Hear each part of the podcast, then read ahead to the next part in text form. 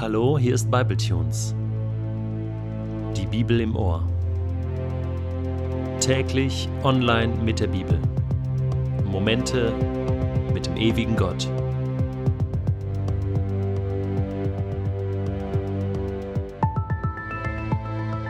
Der heutige Bibletune steht in Matthäus 14, die Verse 22 bis 36 und wird gelesen aus der neuen Genfer Übersetzung.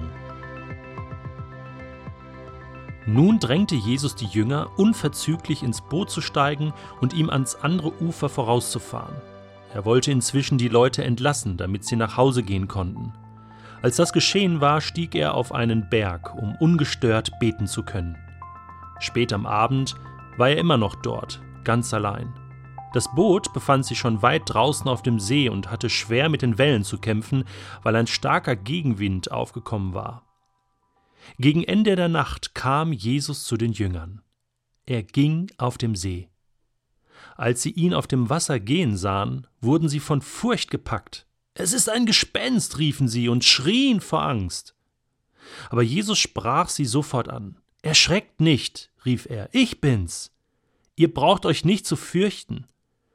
Da sagte Petrus, Herr, wenn du es bist, dann befiehl mir, auf dem Wasser zu dir zu kommen. Komm, sagte Jesus.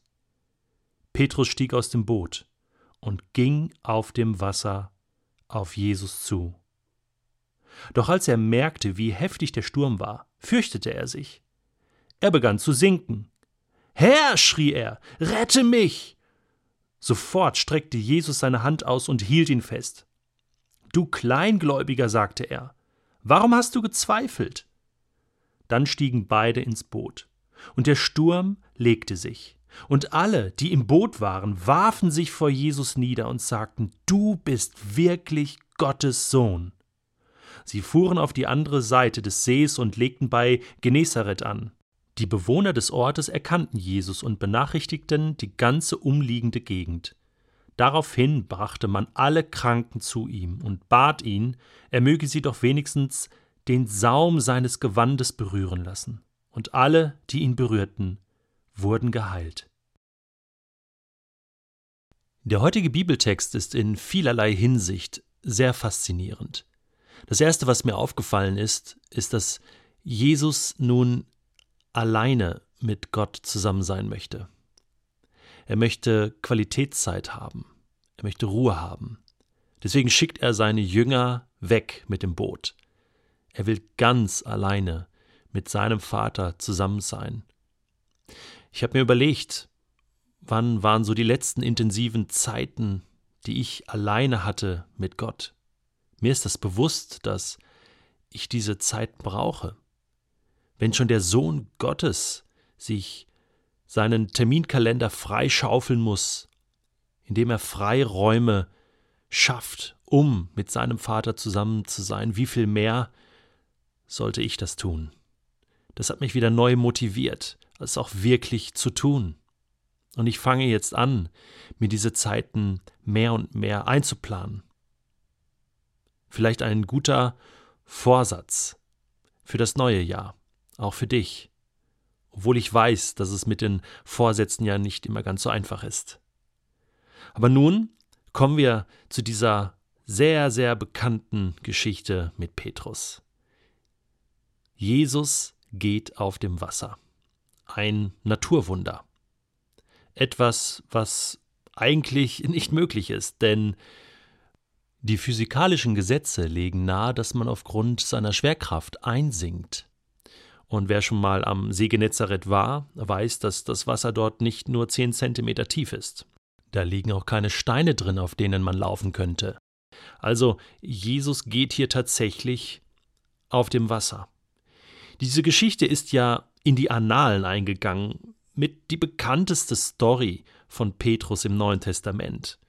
Der sinkende Petrus, so ist es oft überschrieben in den Bibeln und auch in den Predigten hört man davon. Aber was mich fasziniert, ist zunächst einmal den Glauben und den Mut, den Petrus beweist, übrigens als einziger Jünger. Alle haben zunächst mal Angst, denken, es sei ein Gespenst Und das ist oft so, wenn Gott mal so richtig verrückte Dinge macht in unserem Leben, dann kommt uns das hier und da gespenstisch vor.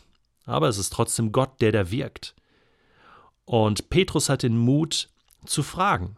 Er hat den Mut, Gott herauszufordern. Wenn du wirklich Gott bist, dann lass mich doch zu dir kommen. Ich finde das genial. Damit hat er Mut bewiesen, Glaubensmut. Und er bleibt nicht nur in der Theorie. Glauben ist eben nicht nur theoretisches Fürwahrhalten der Allmacht Gottes. So nach dem Motto, Jesus, ich glaube, dass es möglich ist, dass ich jetzt hier auf dem Wasser gehen kann.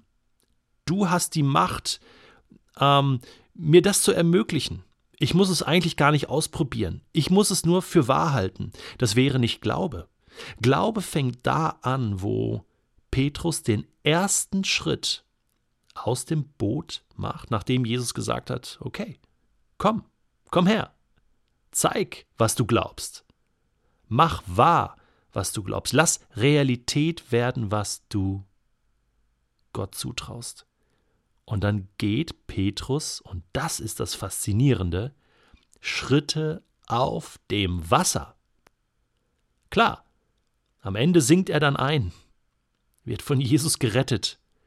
Und Jesus sagt, hey, warum zweifelst du? Wir beide, wir hätten bis zum Strand zurücklaufen können. Warum zweifelst du? Was man honorieren muss, sind die drei, vier, vielleicht waren es fünf Schritte, die Petrus auf dem Wasser gegangen ist. Davor ziehe ich meinen Hut. Und ich frage mich, was riskiere ich? Was bin ich bereit zu riskieren für Gott? Ist mein Glaube wirklich echt? Zeigt sich mein Glaube wirklich in der Tat und nicht nur im theoretischen für möglich halten?